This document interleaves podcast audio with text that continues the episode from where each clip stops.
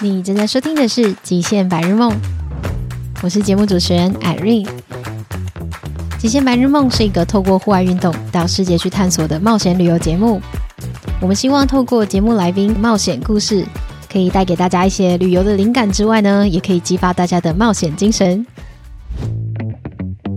今天呢是大年初一，所以恭喜发财，也祝大家龙年行大运。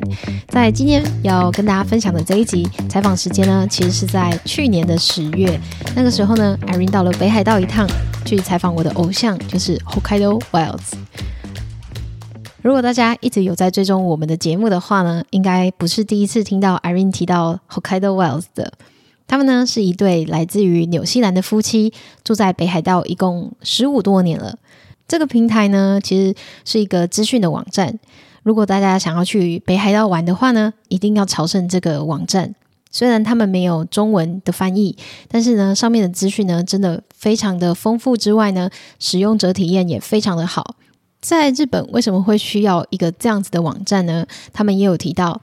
因为像台湾，我们有非常有名的践行笔记这个爬山的平台，但是大部分的人呢写的都是中文，所以呢，对于外国人他们要来到台湾去爬山啊，相关的资讯呢就变得非常的不方便。那 Hokkaido Wilds 他们就是把这些资讯自己先去走过一遍之后呢，再把它整理起来。除了整理之外呢，他们还结合了自己的专业能力，把它变成一个地图。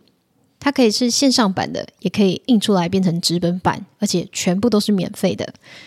但像他们同时有这么多不同的户外运动同时进行，每一个都实际的走访，我可以深刻的感受到这个的困难度是在哪里，所以我就对他们有特别多的崇拜以及很多的好奇。最后呢，因为是新年的嘛，如果大家有追踪我们 IG 的话呢，就会知道 Irene 正在卖春联，就是上山下海平安春联。呃，我们现在还是有可以购买哦。它是一个捐印，就是手工捐印的春联，然后非常的可爱，是特地找人设计，然后自己做捐印的。有兴趣的朋友也可以在我们节目链接里面找到相关的购买链接。先祝大家新年快乐，然后上来收听这节的采访吧。Welcome, Rob and Haidee. Yes, thank you. thank you very much. Great. It's great to. Uh, we, we don't talk that much about um, how we do Hokkaido Wilds and, and that kind of thing. We don't have that many opportunities to do so. So it's it's nice to kind of reflect uh, for mm. ourselves as well. Yeah. yeah. Oh, thank you so much for coming. In. And uh, can you just give a self introduction to our audience? Yeah. So um, my name's Haidee, and um, I hang out with Rob all the time, and we do lots of outdoor stuff. Um, I also uh, work as a associate professor at the university here, Hokusei Gakuen University, in the Tankidag in the junior college department, teaching English. And um, yeah, I love spending time, pretty much all time off work in the outdoors. Yeah. Doing mm. kayaking, cycling, and canoeing. Yeah, so um, um, my name's Rob. Along with Haidee, we created Hokkaido Wilds uh, about five years ago now. already? Um, yeah, it's, it's already been about five years. Wow. Um, we're both from New Zealand. Uh, both grew up in New Zealand.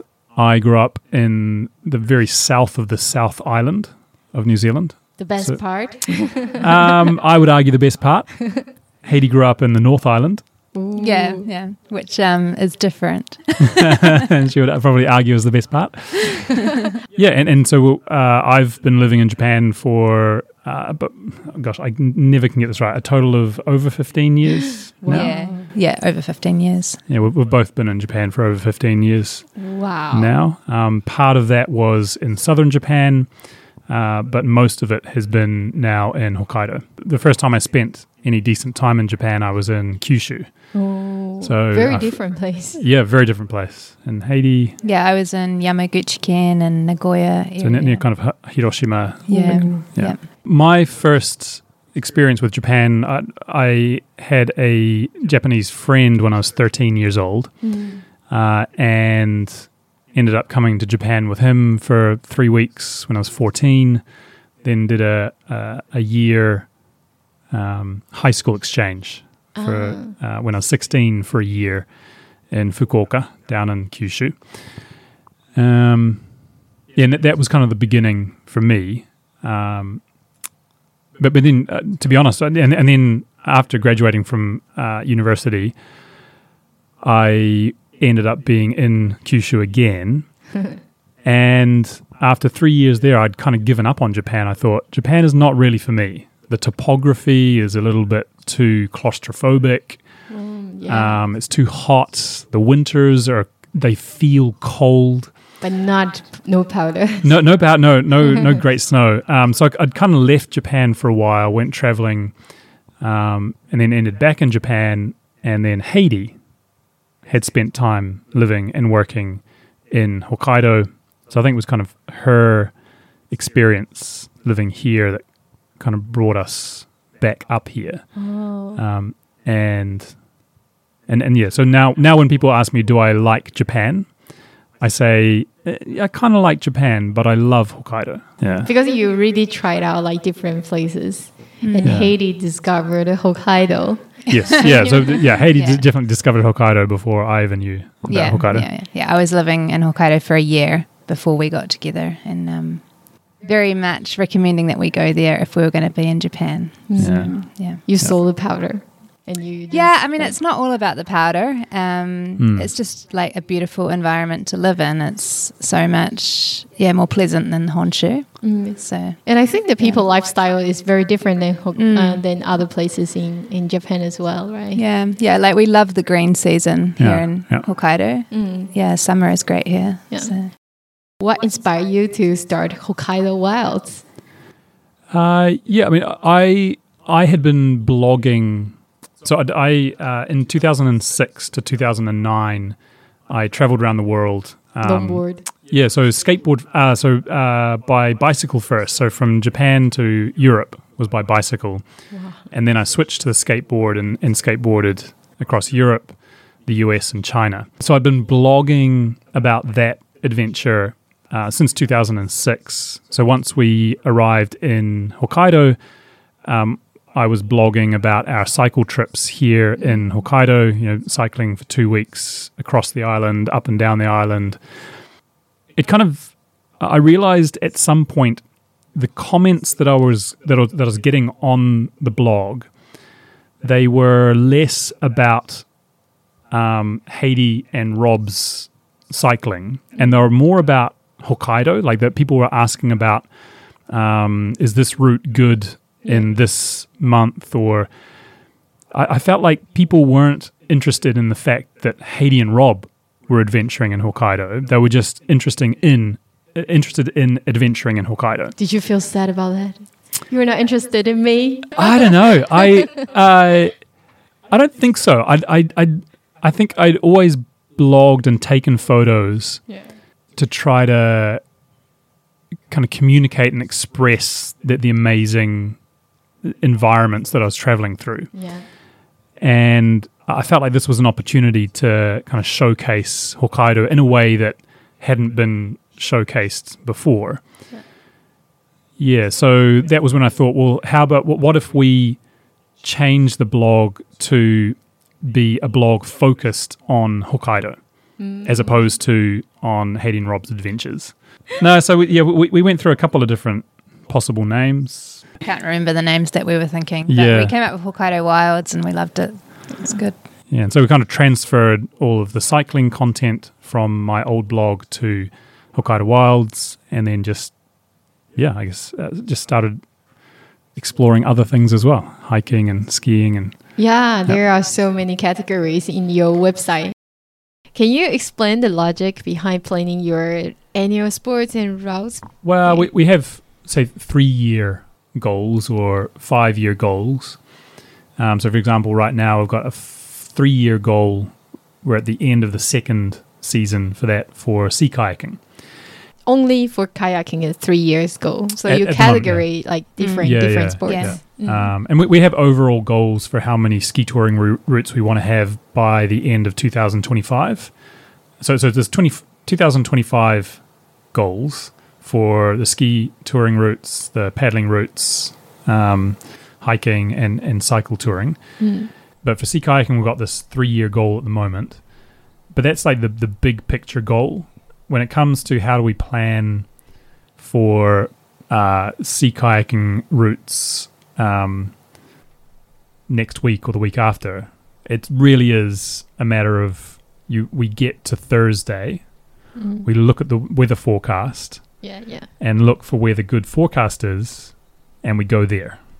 Oh, So so, the it- destinations really depends on. Oh, completely, completely. okay. Um, a few uh, about a month ago, we paddled Erimo Misaki, so Cape Erimo, which is Mm, down at the southern end of the Hidaka Range in Yeah. central Hokkaido. Yeah, you'd watched the forecast for months. Yeah, I'd- I'd watched the, the forecast since the snow melted.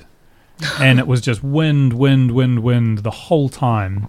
And then, like some kind of a miracle, we had Thursday was beautifully calm, so that would kind of knock down some of the really big swell. Then Friday, Saturday, Sunday were just beautifully calm. Um, so we, we jumped on that opportunity really, really quick. Oh, because I think um, when I was thinking about making a guidebook for tai- in Taiwan, okay, maybe first I need to see how many trails we have in Mm, total, and then how many holidays I have. I think kind of in the back of our minds there's a preference list or, or like a, a hit list of of things we want to do and they have a what do you call it? Like a, a ranking of wanting to do them. Mm, Yes. Priority. priority yeah. And so always i think in the back of our minds there is that kind of priority list. So, so when, when when we have a, a longer weekend holiday coming up then we start thinking okay um, let's think about looking at the forecast so we can perhaps paddle around Rishiri Island Mm, or Or- some, somewhere further away. yeah, further away, and then we're looking at the weather. So, yeah, it's kind of a, a combination of a priority list, the weather, and how much time we have off our day jobs. What if when you're on the halfway of your trip and then you maybe maybe there's the bad weather, you really have to retreat, Hmm. and do you because of the map, do you have to go back and do it again? Yeah, And- there might be yeah. a couple of like backcountry ski things that we've Yeah. gone up and decided that's not stable, that's not okay, and Yeah, then yeah. gone somewhere else. Yeah. So, for example, uh, so um, Sharidake, Mount Shari, in uh, eastern Hokkaido, this beautiful, massive uh, volcano, kind of standing alone, um, really aesthetic peak. I went to uh, with with a Belgian friend of mine to ski that in winter. Um, the weather turned us back. We couldn't do it. You know, I've published it on Hokkaido Wilds anyway, as as like this is the route. Um, but that, that yeah, I'd like to get back there and actually properly document it. You didn't really can get to finish the route, Hmm. but you put up your plan. Yes. yeah. Okay, yeah. Because I just like, how can you be so perfect? No. Every time you get to where you want. yeah. I mean, I, I think it, it definitely helps that we are living in Hokkaido. We've been working, essentially doing this kind of adventuring for the last seven years. So you have a lot of opportunities yeah. to look at the weather and say, okay, not this week, or not this Mm. week, or not this season. Yeah, and, and then eventually, eventually you'll hit the perfect weather for the perfect photos, and everyone and it, like somebody mentioned to me that they said, "How did you get so many blue sky days for backcountry skiing in Hokkaido? Like all of your photo, all of your routes." And and and it's right. Like uh, in one season, you might have five or six Hmm. perfect um, bluebird days, but we tend to go out on those days. On the bad days, yeah, well, we don't go we don't go out, but but we can afford to do that um, Yeah. as opposed to somebody who comes for say three weeks and just wants to to be skiing every day. In, in that kind of situation, then you are going to be skiing in the clouds. Mm-mm. Yeah, and there's also so many options in Hokkaido. Yeah. So if you know one place is cloudy, another place is going to be Yeah. Just go. blue sky. Sounds like a surfer. Go where the weather is. Yeah, no, Yeah. ex- exactly. Yeah, and and Yeah, we chase we chase good weather.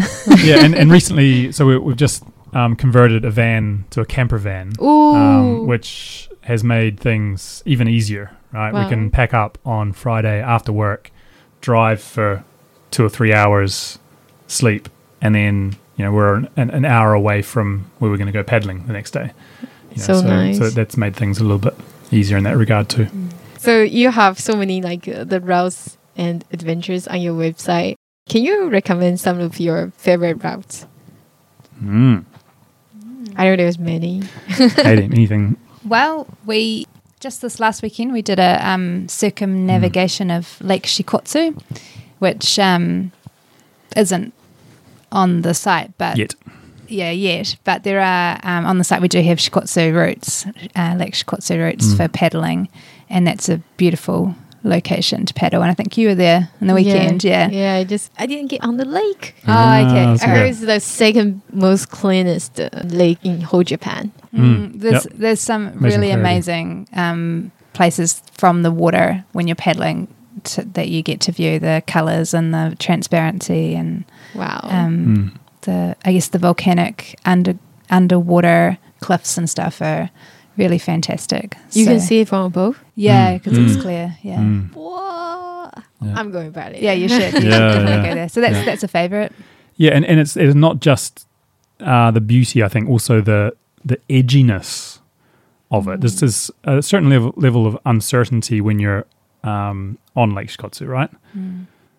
The, the weather and Yeah, yeah. I mean, we did a full day, and um, in that time, we had all sorts of weather. We had beautiful, calm conditions, sunshine. We had waves and wind. In a Mm. day. Yep, Mm. and we had there was a thunderstorm in the distance, Mm. and that kicked up the waves, and the waves were coming to, over to us, and then it calmed down again, and then we had rain, and we had a rainbow. So if um, yeah, and the more into the middle of the lake you go, the more exposed you are to those kind of conditions. So our paddling in the weekend really, um, a lot of people get into trouble on Lake Shikotsu um, because you start out and it's nice, and then the weather suddenly changes. Right. So um, it really uh, showed us that um, that does, you know, like the weather does change quickly, and also the aspect where where you are. If you've just come around a corner of a bay or something, the the water condition, the waves can be quite a lot different. So um, Mm.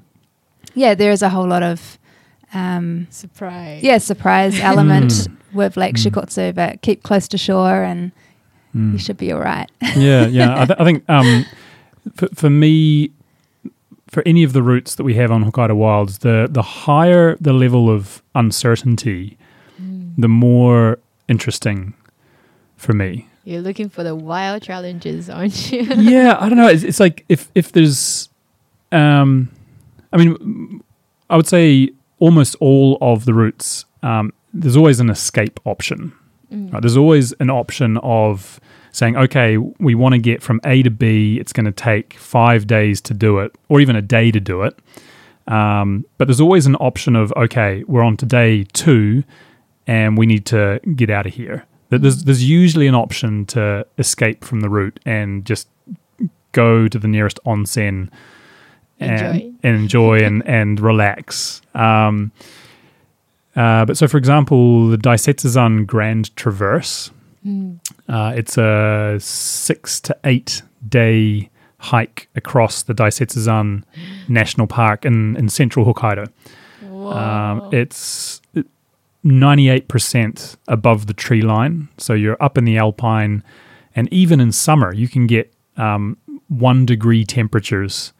yeah. Um, when we were doing it, um, we had to sit out a, a typhoon for two days. Unfortunately, um, somebody just a couple of kilometers away from us um, didn't get to the hut that they wanted to do uh, to, to get to. and they got caught out um, and ended up dying of hypothermia. oh my god. You know, so it's it's a really serious kind of environment. right. Um, but if you plan well, if you're really conservative um, in terms of the decisions you make, um, it can be uh, yeah, a really really amazing experience. Um, yeah, I mean, we, I, I think we got lucky in the end that uh, after the typhoon we had four days of beautiful weather, so we smashed out six days worth of walking in four days.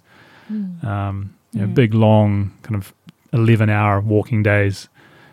But uh, yeah, I think that that was a highlight. Yeah, that traverses uh, amazing landscape and um, mountain flora, like Mm. the the um, flowers and plants and and see everything from different like high altitude, right? Yep. Yeah, yeah. yeah. I and the, the wondered- pikas, the pikas, the little uh, Yeah. s- squeaking rodent things. Oh. Makes them sound terrible, but they're really cute. naki, naki usagi. Naki usagi, yeah. Yeah. Yeah. I wonder because you mentioned about there's typhoon. Mm. And did you did you know there is a typhoon, but you still keep still going, like before you plan it, or the typhoon came before you? Yeah, we actually knew that there was a typhoon on the way, Yeah. but we knew that we had time to get to a safe hut Mm, Yeah. before it arrived. So we did that and we got to the hut and we knew at that point we were going to be sitting out the typhoon in the hut. And we had taken enough food with us to have those extra days of just Mm. not traveling and just waiting for the, the good weather to come. Mm, so it's all like into your account, and then you all prepared Yeah, exactly. before you set up. Yeah, so so we we had uh, so we I think we'd originally planned on ten uh, so eight days of walking, Mm. and then had carried so an extra two days of food because we just knew that um, if we were gonna uh, increase our chances of actually finishing the whole walk, we needed to have two days of of sitting out storm kind of Mm. days up our sleeves. So we had those two days. We had the two days of food.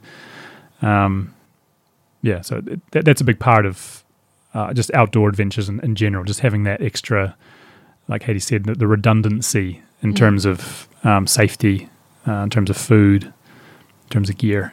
How did you connect with other outdoors, all those people?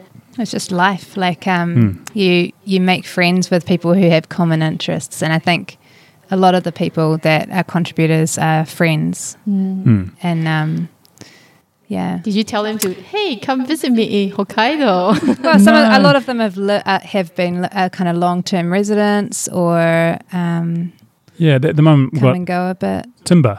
Uh, he lives in Shimukappu. He's an American. He's lived here for two years now. Um, and soon after he arrived, um, someone mentioned to him Hokkaido Wilds. yeah. And so he kind of contacted us through Oh. a person who had um, you know, suggested that he might want to get in contact. And, and he's now just an, an, an amazing um, uh, kind of team member um, you know, with, with incredible experience in expeditioning and um, outdoor you know, leading Wow. um, groups of people and stuff. So um, I guess when you start publishing information about the outdoors, it kind of attracts like-minded people like flies. like just- flies. yeah, they're just kind of drawn to this, um, yeah, eh, to the information, and and, and it's really it, for us. I think it um, expands our social um, experience here. I asked this question was Hmm. because as a visitors who come here, I wonder how we get to know all those people. Like at first, I need to improve my Japanese, I guess. right.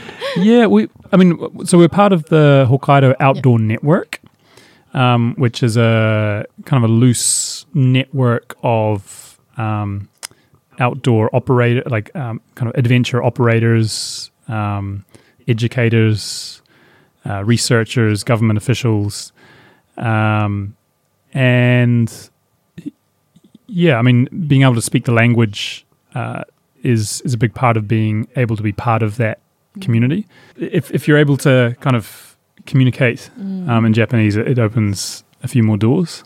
Generally, in terms of our own adventures, um, yeah, it's been a lot of kind of expat friends and connections that we've made over the years. Mm. and it just gets bigger and bigger. I remember this one post you were saying about like the resource. You also discovered that many people they come visit, but mostly the information is in Japanese. Yeah, and I've al- I've always kind of felt that it's a little bit unfair that there's this kind of great firewall of language means that for visitors who don't speak Japanese, their access to amazing skiing, um, you know, amazing remote places is really limited because of that language. Yeah. Um, and so Hokkaido Wilds, in a way, is a place where we can kind of break down those language barriers a little bit, so people have that information um, and can explore. So, yeah, I mean that, that's a big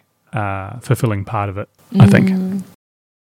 Have you ever encountered some dangerous uh, challenges or any surprises? I think um, Rob is really good at having uh, redundancy packed into our packs. So wherever we go, we've always got um, extra clothing and extra food and extra everything for if something happens and we have to Hmm. spend the night out or spend a lot of time in one place because someone's injured or Mm. cold, like having some kind of sickness problem.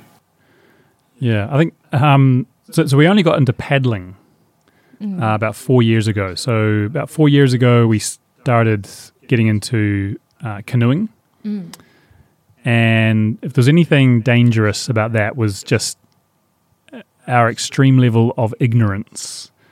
Uh, because you don't know. yeah, like we we don't we didn't know what we didn't know. Yeah. if you know what I mean. Like so, so there's there's um, when you're learning a new skill or when you're going into the outdoors, there's kind of known unknowns. It's kind of like I, okay, I know that I'm not sure what this weather forecast that I'm looking at on my app, what that means in the mountains, right? Right. So I I know that I don't know uh, what this weather forecast means for actually the conditions on the ground.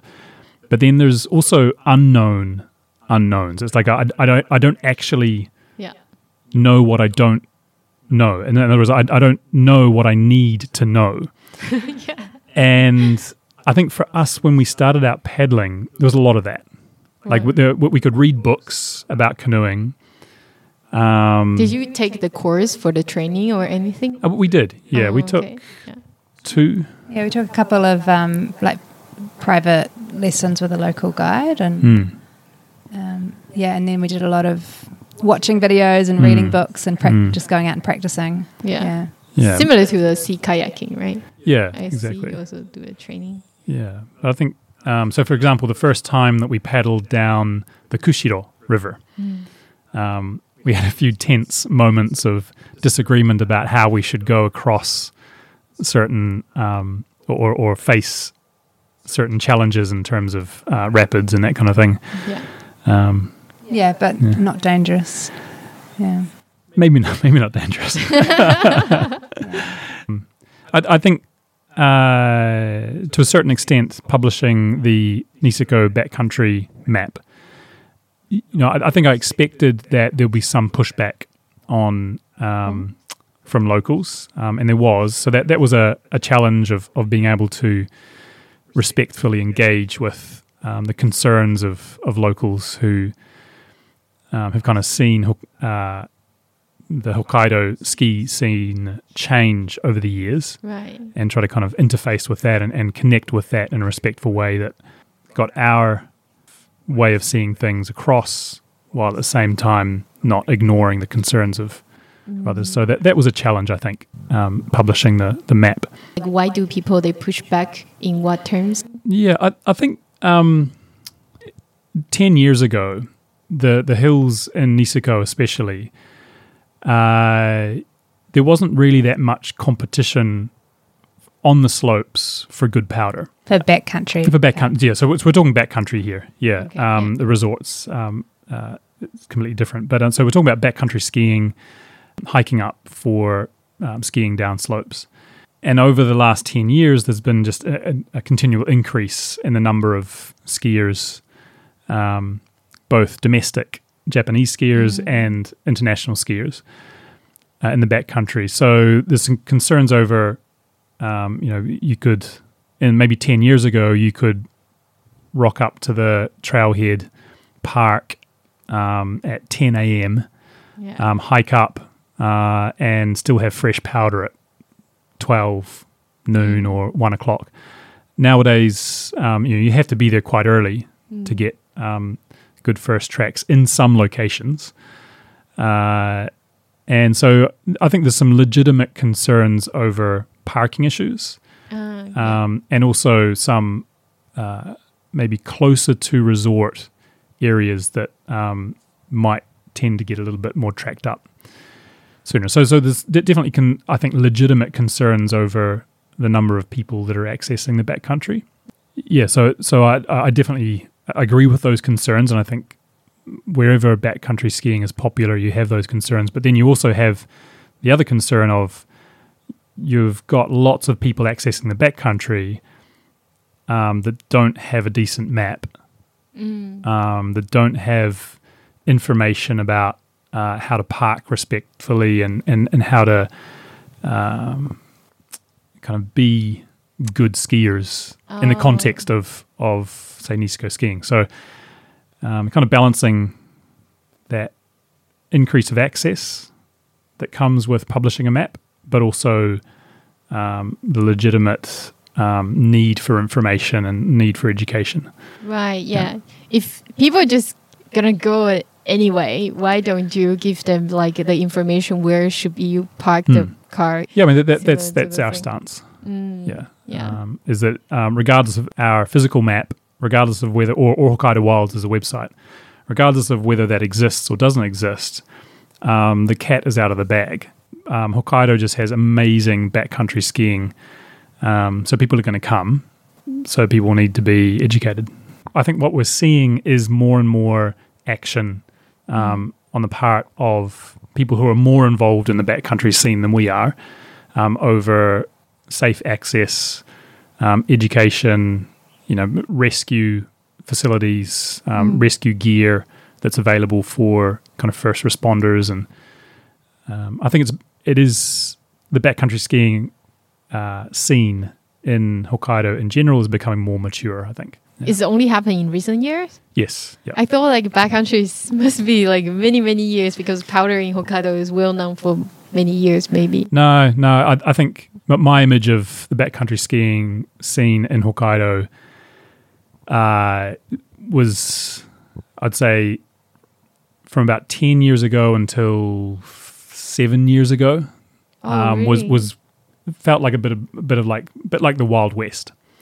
Um, whereas now, uh, over the last three or four years, um, it really has matured, and, and there's some, um, you know, we've got better uh, avalanche forecasting uh, systems. We've got uh, more cooperation between guides for uh, first response, for search and rescue um, kind of things, and yeah, I think I think it's becoming a lot more mature, and and um, Mm, that's really really uh, yeah, really positive. yeah. Yeah.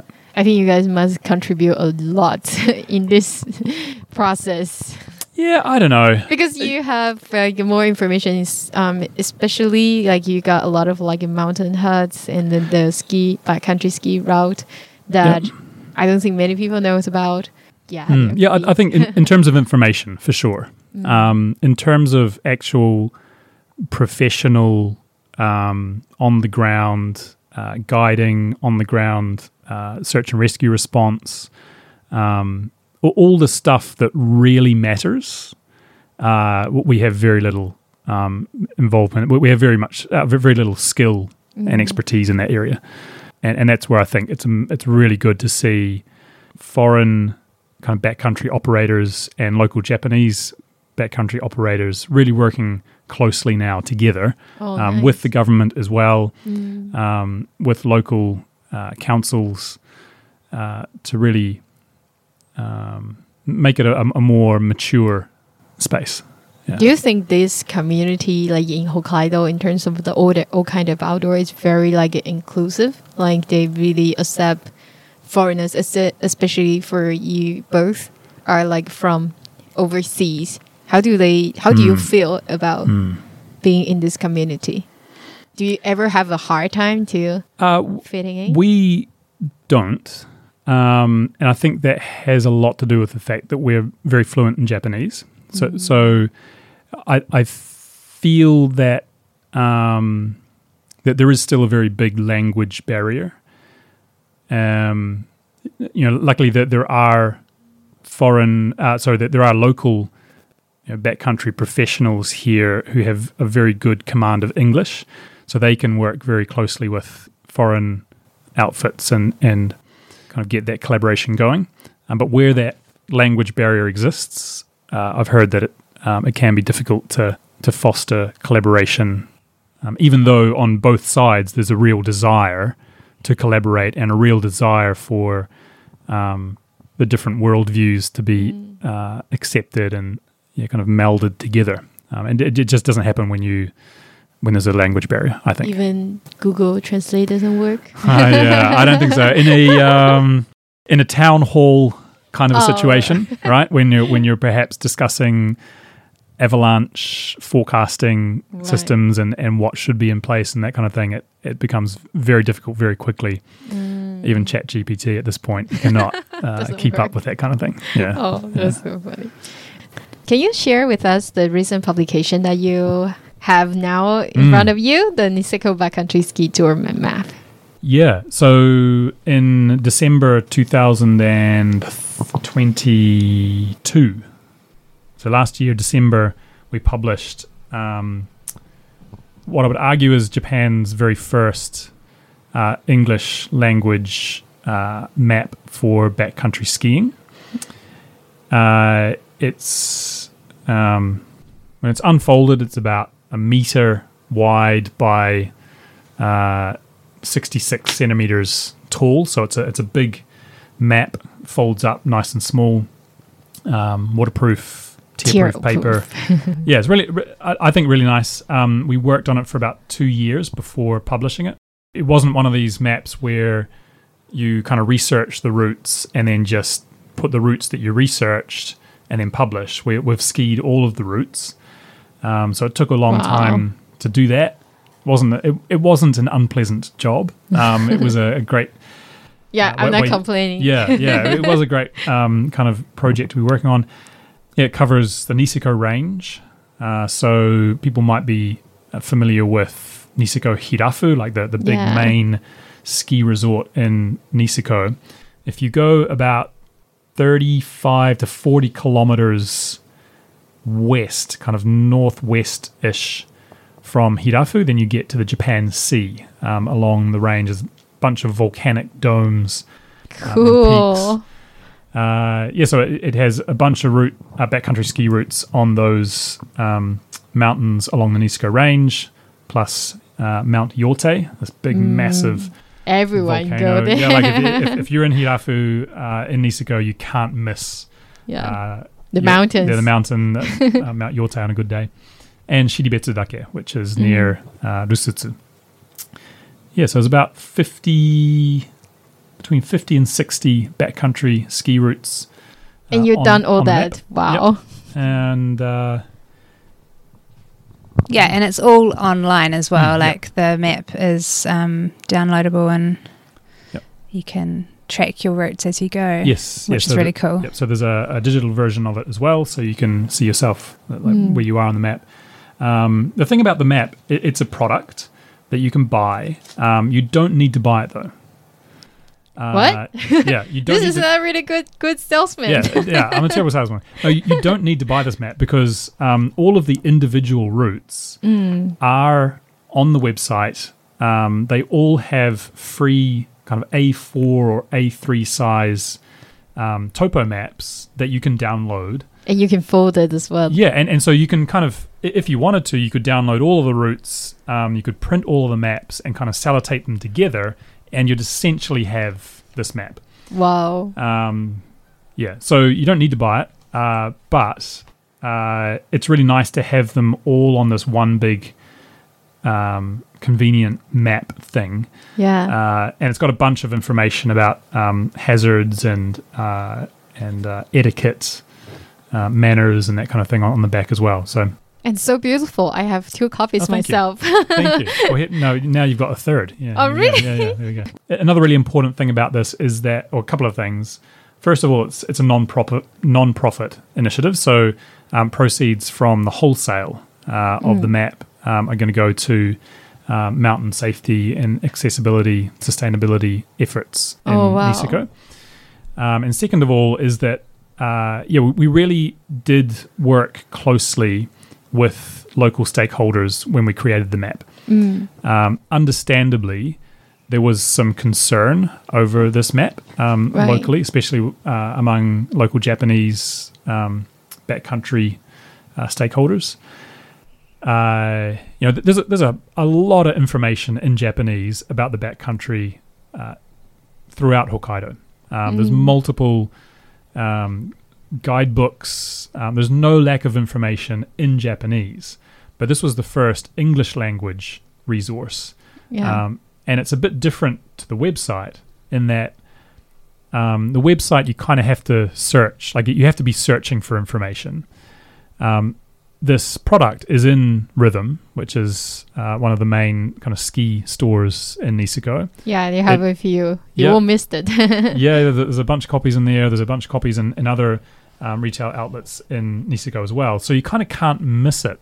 So Mm. even if you weren't looking for backcountry information, it kind of makes it a bit more accessible. So there was some concern, and, and so we had two town hall, open town hall meetings um, where people were, what we kind of presented the project, and people were open to, to give feedback and criticism, and um, and we took that on board, and, and we removed some of the routes that people were concerned about.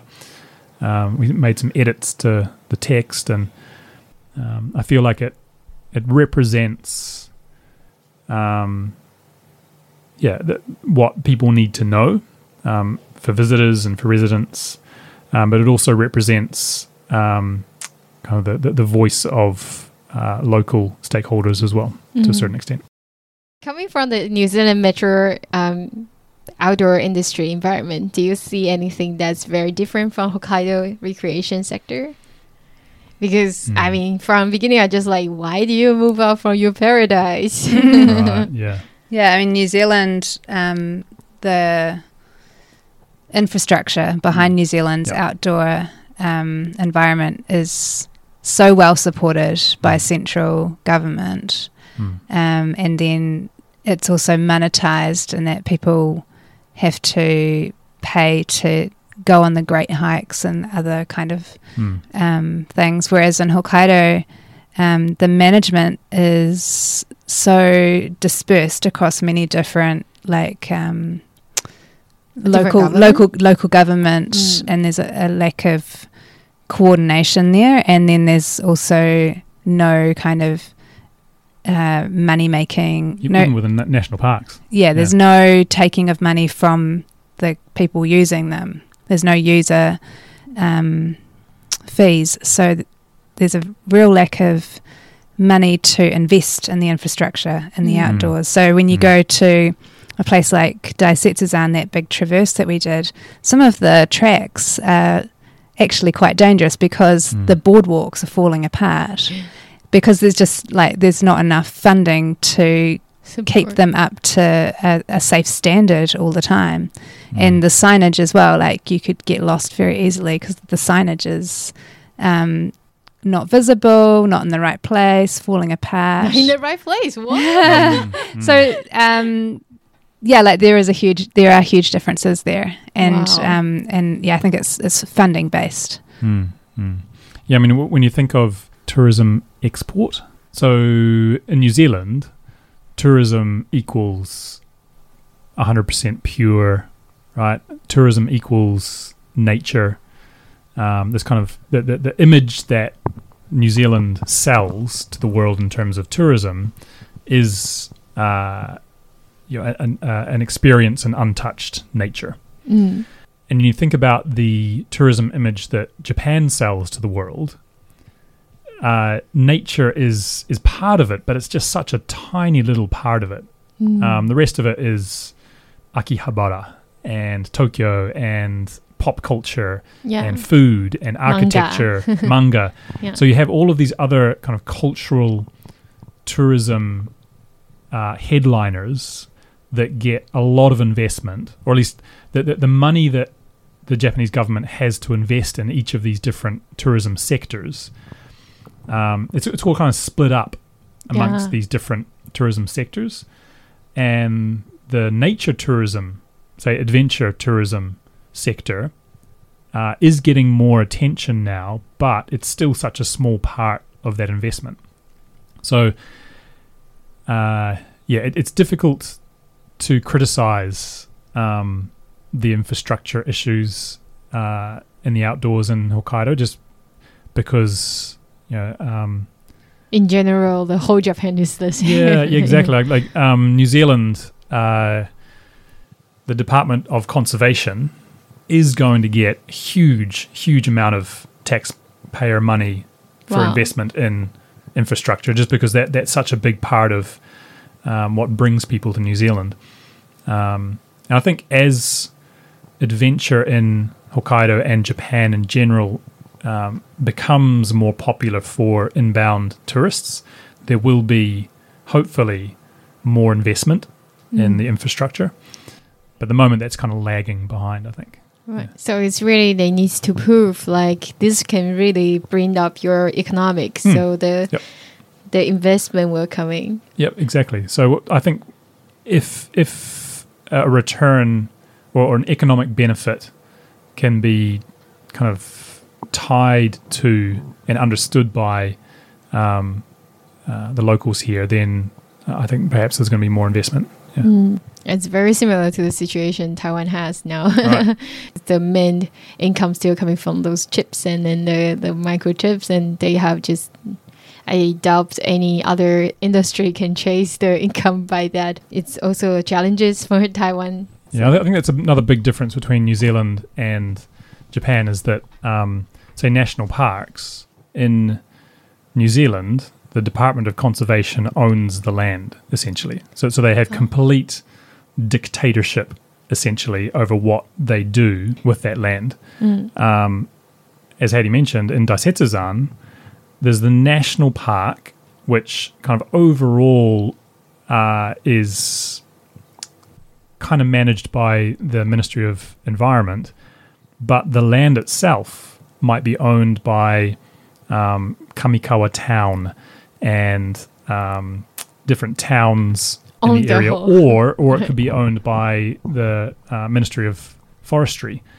Um, so there's kind of different areas, and it's just a, a real minefield in terms of what the Ministry of Environment can actually do. Like they can't just unilaterally say, okay, we're going to replace all of the signs and keep them all unified in terms of their branding and that kind of thing. That they can't do that. Because they have to convince everyone. exactly, exactly. So th- that's another big difference. Yeah. wow. Yeah, and I just want to go back on the signs. I think I, I suggested that they were in the wrong places sometimes, but probably that's not true. Yeah, yeah, yeah. okay. they might not be there where you want them to be. That's right, But yeah. yeah. Okay. But you just mentioned about this is non-profit, and Mm. then uh, it's so much hard work. You've been doing like for two years, um, by the Hokkaido Wilds websites for Mm. five years, and everything's for free. You're not even providing like guiding service, just Mhm. everything free, and it's open resource. You even like mentioned on your website if anyone needs to translate into their own language, you're welcome, Mm. and something like that. Yeah. When you say you also need to go to the town hall, you need to face Mm, those mm, mm. stakeholders, like the criticism. Yeah, yeah. So, so I mean, there's definitely a, a self-esteem boost for, for doing this kind of thing. Like you know, um, feeling good about um, producing something beautiful Mm. um, and Yeah, having it's really feedback beautiful. um, over that. I, I- think there's that intrinsic Mm. motivation, um, but also if if we had to make money off this, like if if this had to be uh, producing income for our livelihood, it wouldn't work. It's just it's so difficult to make money off a website, Mm. let alone a niche website like this Really? right? So, so a lot of people, like people listening to this podcast, might know about Hokkaido, hopefully. Yeah. Um, but a lot of people don't know about Hokkaido. They don't care about Hokkaido. Really? Yeah, like normal normal people, normal people, um, when they think about Japan, just don't think about Hokkaido. Um, so it, it's super niche. Right. Like I think that's one thing we, you you have to acknowledge is that it's niche. It's not it's not a hiking blog about hiking in New Zealand, right? It's not a it's not a um, ski touring guide to um, uh, Whistler, Mm, right? It's To it- compare those like really big names. yeah, exactly. Right. So it's a small name. It's small. niche. So to try to make money off it would be very difficult. Like we'd have to spend most of our time trying to monetize it. Mm, So looking for advertisers, um, I don't know, uh, setting up advertising on it, um, perhaps creating a Patreon page where you have special perks for mm. um, for uh, for contributors, which we would love to do, but that would then rob us of the time to actually produce the information that people need to know. Mm. It would take out your focus and your yeah, exactly. Yeah, and the, the thing is, we don't need to make money off it, which, which Mm. I think is a is a is a very privileged position to be in, um, and a fairly rare position to be in. Mm. Um, so, yeah, uh, yeah, the, the it'd be nice to be making extra income off it, but um, yeah, it's not a, a super um, thing that we have to do. So Mm. at, th- at this point in time, we just want to get information out there. Mm. Um, Yeah, Enjoy big- your trip. yeah, we want to get information out because we see um, a gap hmm. in that there's a lack of English, uh, high quality Yeah. and English information for people to access to learn about where they can go in the outdoors in Hokkaido. So it's fulfilling a, a need, a gap that's Yeah. otherwise would be there. Mm. Yeah, so I mean, maybe in you know, um, I I talked about the two, 2025 goals. Um, you know, m- maybe once we've achieved those goals in terms of number of routes, um, we might kind of look at how we can uh, make it so that it doesn't cost us to uh, update the routes. For example, Mm. um, you know, if we can cover costs in some way, that'd be pretty cool yeah. right? At, at the moment, you know, in terms of um, uh, gas money, highway toll money, uh, little kind of incidental things, um, it'd be nice not to have to pay for that stuff out of our own pockets. So yeah, maybe in a couple of years' time, we'll, we'll look at how we can make it a little bit more sustainable in that regard. But yeah, at the moment, um, we just want to, yeah, like Haidee said, fill that gap of information. I think you really need just open the Patreon. So, so I, I will put in one little plug, and that is we on each route now we have a, a, a um, little button where you Mm. can buy us a coffee. So click on that, and uh, it's like 500 yen for for one. You know, we've been so blessed um, in that uh, some people have contributed in that Mm. way, um, and 50% of that also goes into a fund that will be dona- donating to trail maintenance efforts and that kind of thing in Hokkaido. Um, but it really helps to cover our costs as well. So, um, do we plug there? Or you can have like buy me two coffees because both of you. Yeah, there we go. Yeah, Nice yeah. two coffees. Yeah. Well, you also wow. have to share. I would say we're, we're, we're, we're a team of uh, how many authors now? Maybe four or five authors. So, well, that's five coffees. So, um, because you said you both are growing up in New Zealand, I'm very curious. Did you get like a outdoor education when you grew up? I did. Like, uh, so I, I was in scouts for a couple of years. Um, at school, we had overnight hike. I think that must have been kind of middle school. yeah, we had um, overnight hike in my Mm. school as well. Yeah. remember? And um, yeah, hiking, and um, and we also had overnight like uh, in my high school years we had an overnight it was like three nights maybe we did kayaking Wow. and then um, hiking and cycling all in the same trip and um, you know you had to take all your gear with you and Hmm. be prepared to get wet and cold and yeah Yeah, Sorry. yeah. So like, um, and I think in New Zealand especially, uh, y- y- from a very young age, you just get drilled into you the danger of exposure and Right. hypothermia. Like that's that's um, you know, but people when they think about hiking and outdoor adventures in Hokkaido, they're like, oh, bears Yeah. um, right? We might get killed by a bear.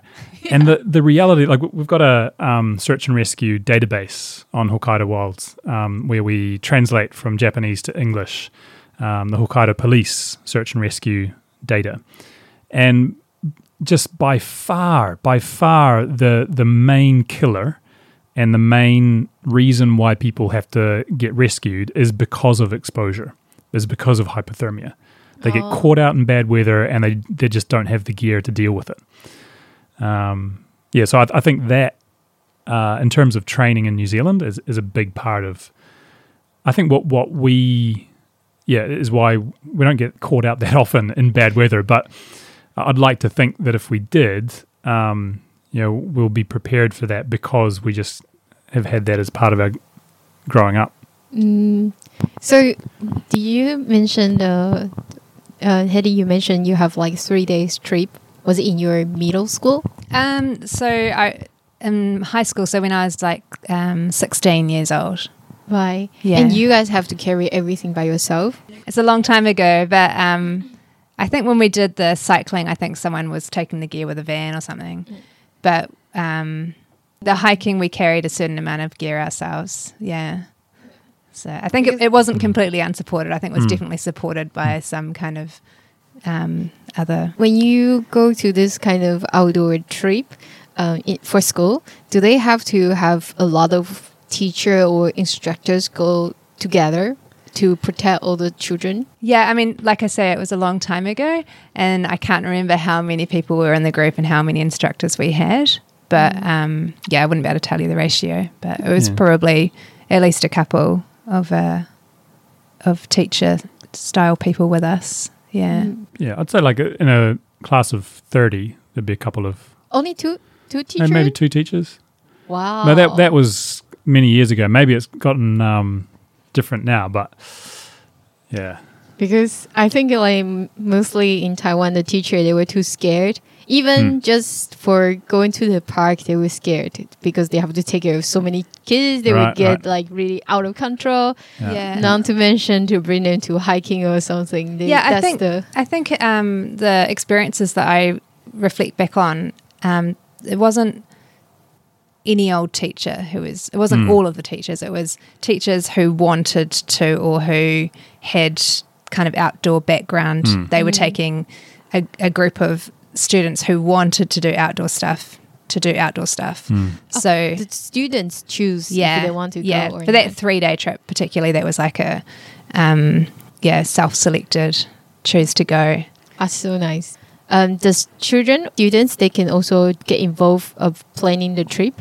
Maybe these days they probably can, but back in that day, um, I don't remember being involved in planning. well, at, at my school, we had sixth form, uh, so second to last year of high school expedition or or something. There, there was a um, Oh, maybe south and north is very different. it could be different. So, so there was this option where basically students themselves would organise uh, a trip.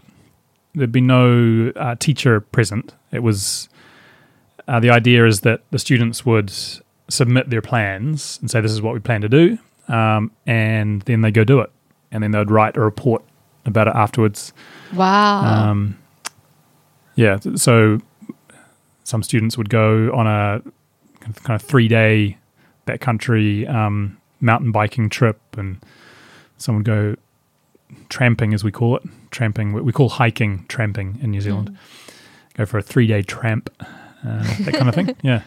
Wow. Yeah. Because I also, um, when I interviewed, there's a Taiwanese who moved to New Zealand, Hmm. and he mentioned about the insurance for even the workers who Mm. get injured into if they get outdoor and they Yeah. injured, they couldn't work, and they have like really good Hmm.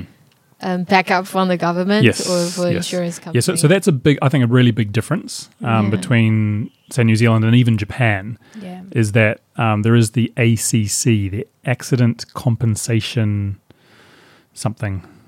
Um, but but there's the, yeah, there's the uh, the government scheme that if if you injure yourself in an accident, you don't pay for medical um, care, you don't pay for um, you know lost time on work. So that kind of insulates operators a lot from liability. Mm. Um, yeah. So I think on the other on the other hand, it's really motivate people. Don't you worry, go outdoor. In yes, your yep, back, for sure. like. Yep, yep. Yeah.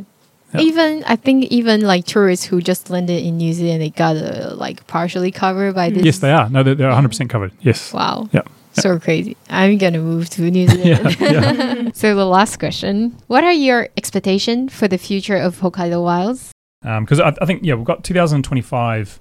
We should have 150 ski touring routes Wow. on the site. We currently have 142. So we're almost there, about 95% finished. Wow. But in, re- but in reality, in reality, there's many more than so we've got 142. The goal's 150. That's eight to go. There's there's many more uh, amazing routes that we haven't documented yet. Um, uh, but anyway, we, we have that goal. Um, 100, 120 hiking routes. We're at about 83 at this point. Um, so we've really got to start.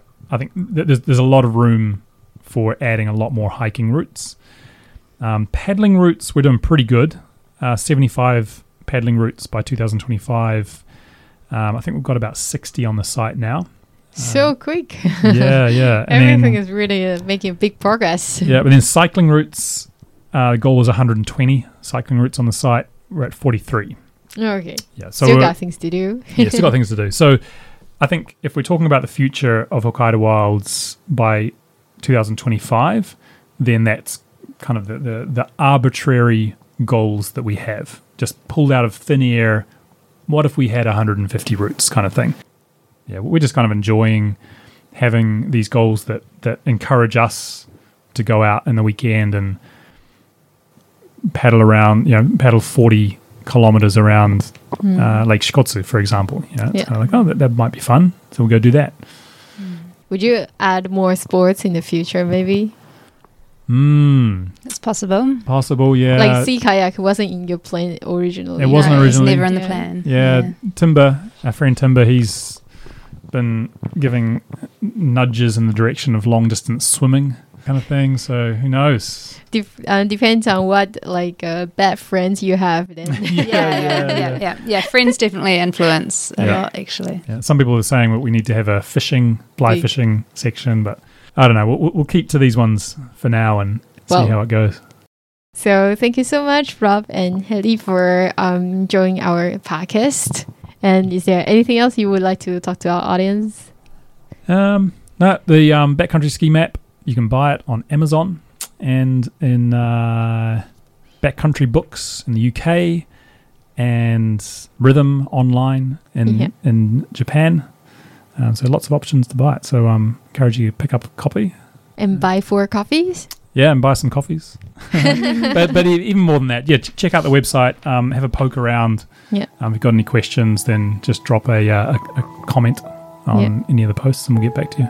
Yeah, thank you so much. Yeah, thank, Thank you. Yes. you.